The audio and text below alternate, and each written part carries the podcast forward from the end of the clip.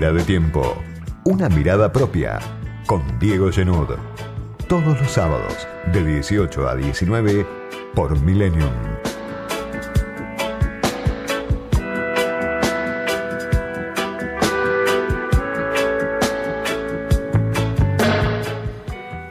Semana rara, contradictoria, otra vez, pero con Mauricio Macri en el centro de la escena, como pocas veces se lo vio, hace mucho que el expresidente tiene una centralidad envidiable, sobre todo si se tiene en cuenta cómo terminó su mandato en diciembre de 2019. Pero esta semana, en la rural, con la presentación de su libro, ¿para qué? Bueno, Macri organizó su propio besamanos, pasaron todos por la rural para rendirle pleitesía al expresidente, lo cual indica en qué punto estamos parados, en qué punto está parada la oposición. Por un lado Macri, por otro lado una maratón en el Congreso para aprobar en diputados el presupuesto, un presupuesto que apunta a reducir fuerte el déficit fiscal para cumplir con el fondo. Se aprobó por una muy amplia mayoría y junto con la aparición de Macri y el presupuesto hay algunos otros datos que esta semana se difundieron o se vieron y que ayudan a entender en qué punto estamos parados a nivel social y cuál puede ser el correlato entre esa realidad social y la escena política.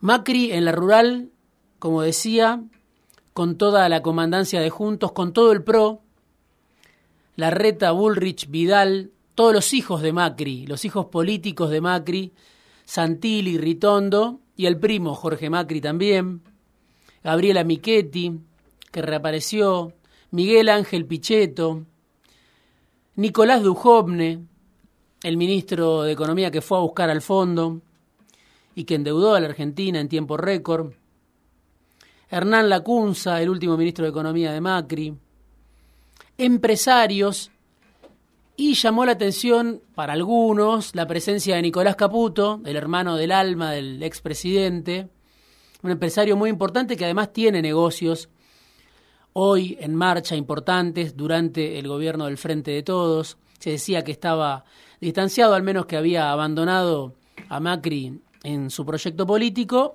Sin embargo, la amistad está intacta como se vio.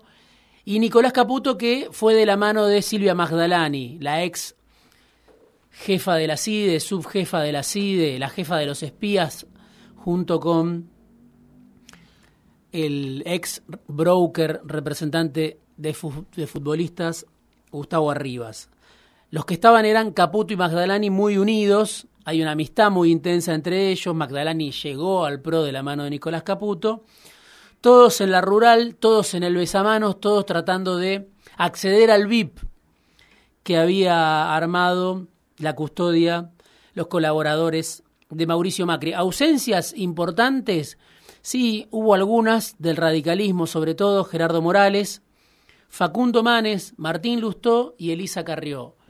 Bueno, esos sectores, no Manes, pero sí el resto que fueron furgón de cola de Macri durante los años traumáticos de su gobierno, los, últimos dos sobre todo, bueno, ahora buscan tomar distancia. El radicalismo está muy claramente en una apuesta propia, lo decía Manes el mes pasado cuando vino a este programa, y el dato central es la centralidad de Macri, la jefatura de Macri en el PRO.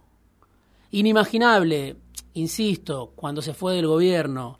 ¿Por qué Macri volvió tan rápido al centro? Bueno, por la gestión del Frente de Todos. No puede pensarse esta centralidad, concebirse, entenderse si no se ata a los resultados del PRO, del Frente de Todos en la gestión el frente de todos, la contradicción del frente de todos, la discusión, los resultados también, la inflación por las nubes, la caída del salario real, pero sobre todo la contradicción pública en el frente de todos. Junto con la centralidad de Macri, como decía también, la aprobación del presupuesto en el Congreso, un presupuesto que tiene como norte reducir el gasto público. Es su objetivo fundamental, prioritario, reducir un 1% del PBI, ajustar fuerte en algunas áreas importantes para cumplir el acuerdo con el fondo.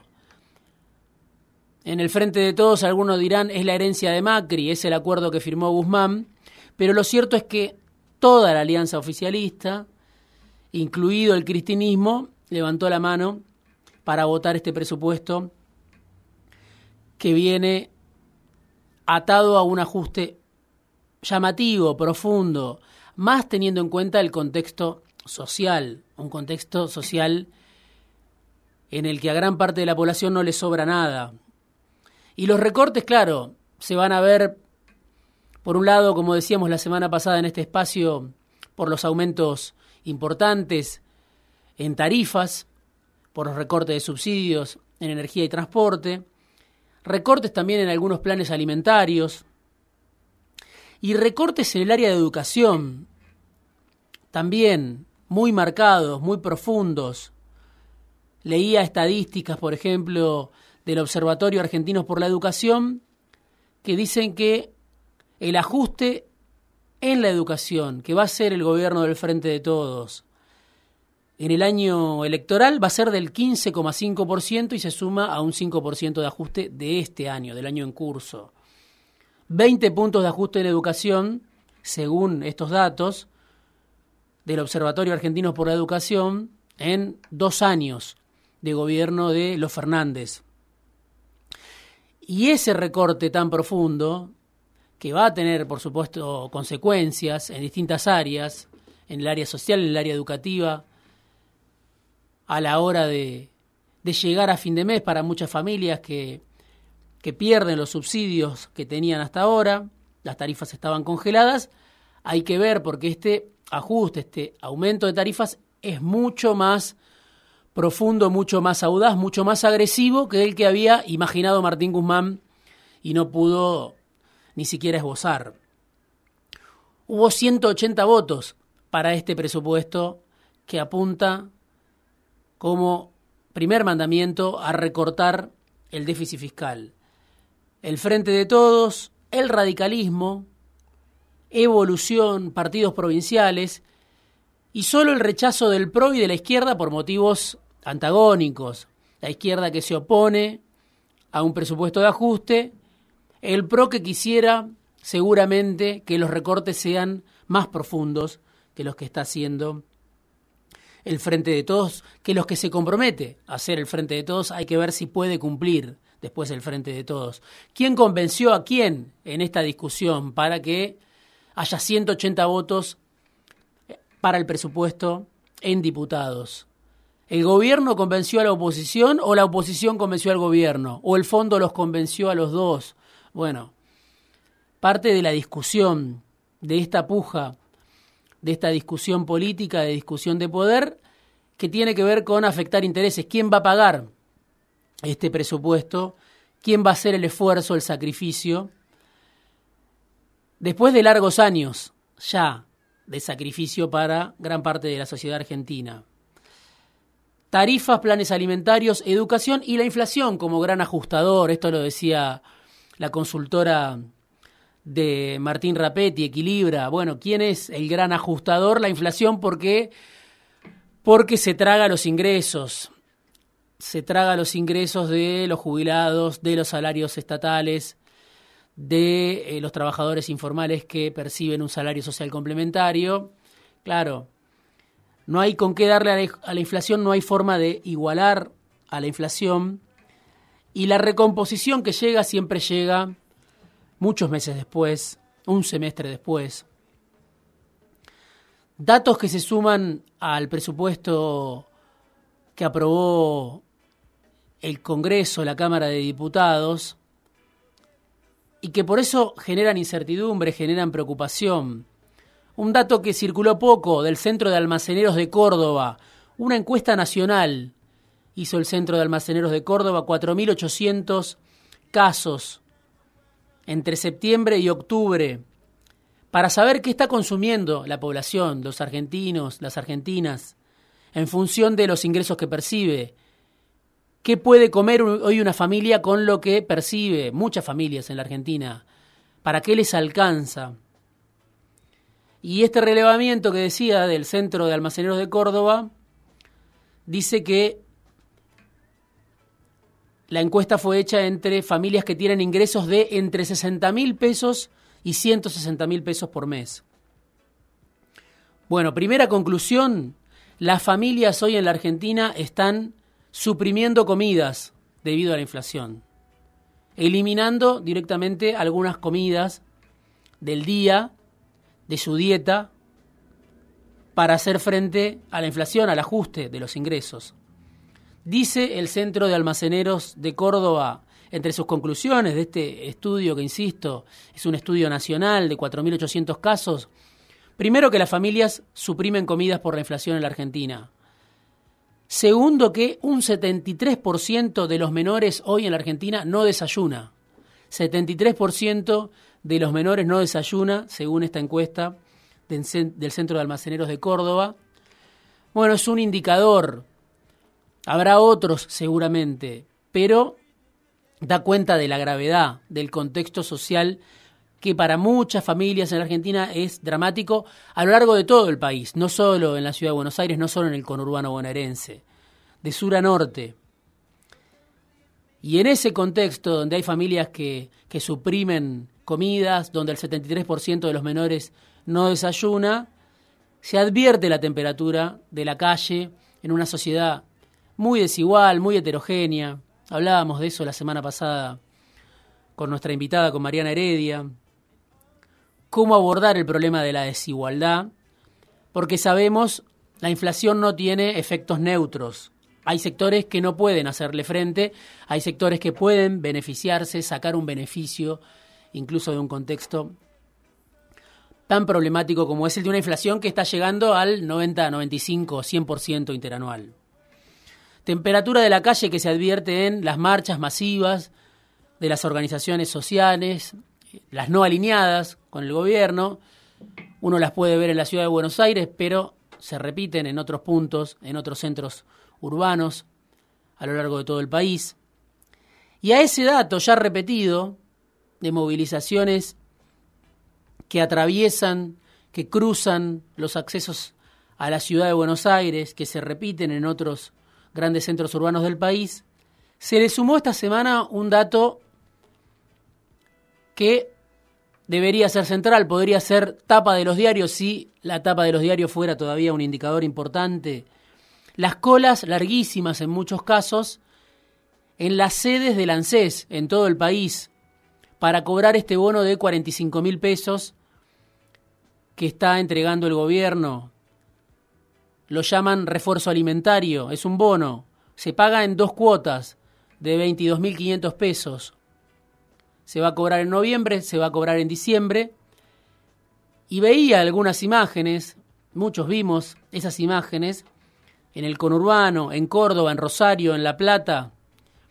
Colas muy largas, de cuadras enteras, en algunos casos bajo la lluvia, de gente que se quería inscribir para cobrar este bono de 45 mil pesos en dos cuotas por única vez, destinado a dos millones de personas que no reciben nada del Estado y que están en el borde, que están en la indigencia directamente, pero no reciben ni la asignación universal por hijo, ni ningún tipo de pensión, ni la jubilación, destinado a esas dos millones de personas que el gobierno consideró prioritario ayudar en este momento, auxiliar, entregar un paliativo mínimo de dos meses para esos dos millones de personas que tienen entre 18 y 64 años. Bueno, había larguísimas colas en las sedes del ANSES en todo el país.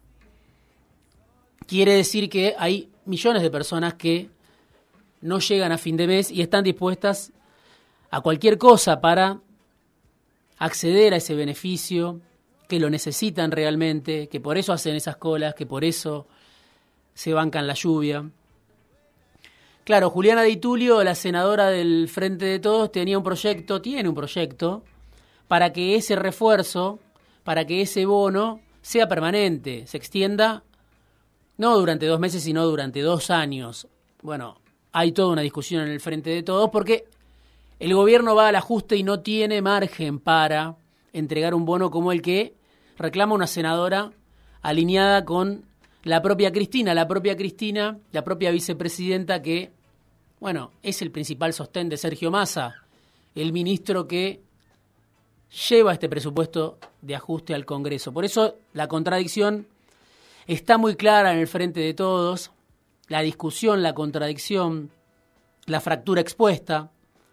Cristina también cuestionando los aumentos de la prepaga de las prepagas muy por encima de, de la inflación y generando un tembladeral porque eso apunta por un lado al gobierno, Cristina habla como si no fuera parte del gobierno, todo el mundo sabe que lo es, apunta sobre todo al presidente, pero también empieza a serruchar la rama de Sergio Massa, porque las prepagas son empresas que en muchos casos están ligadas al gobierno.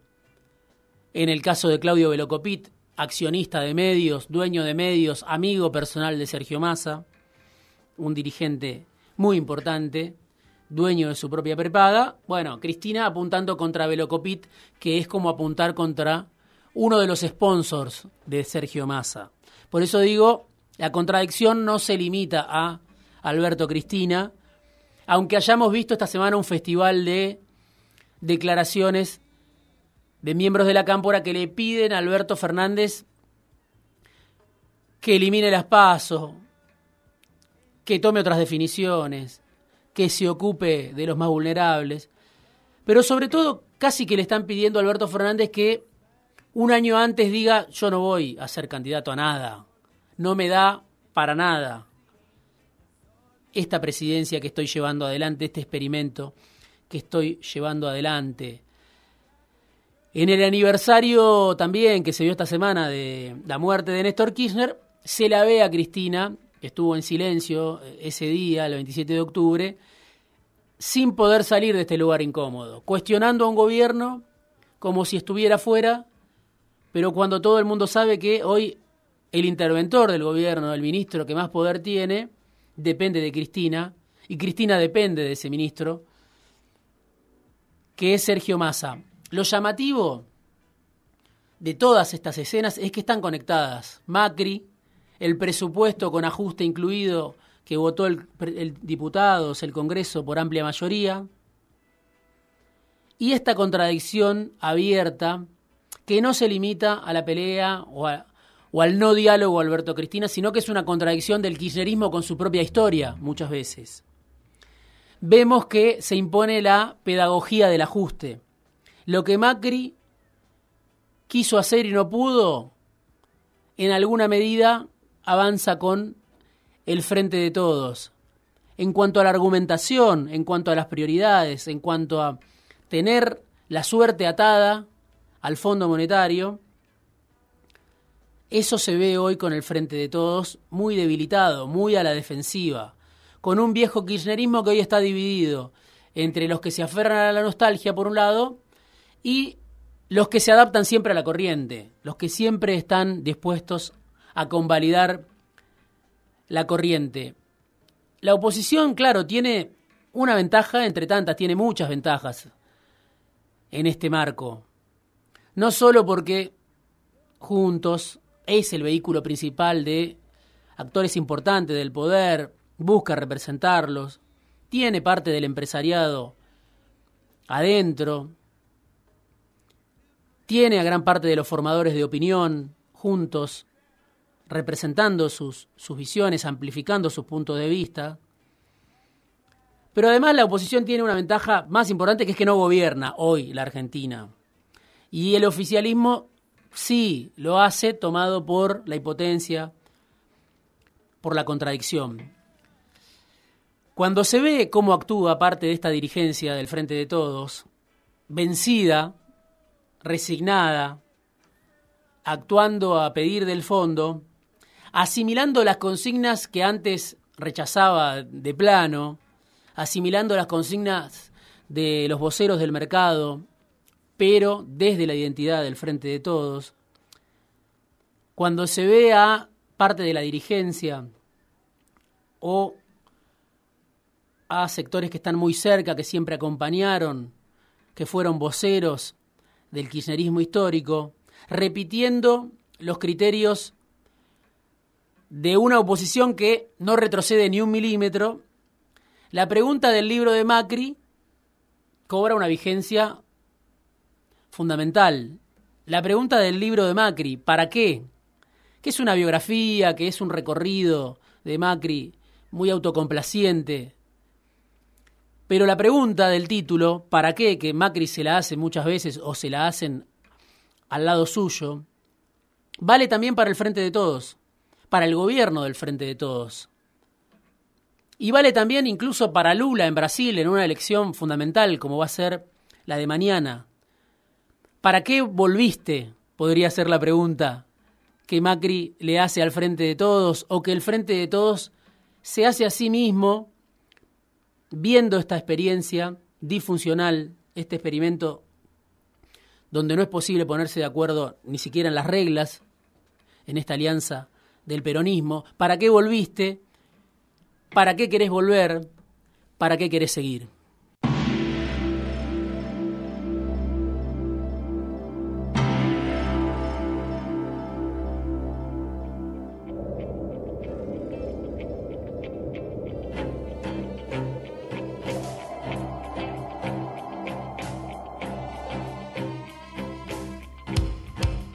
Editorial, análisis, conversaciones, entrevistas, fuera de tiempo, con Diego Genud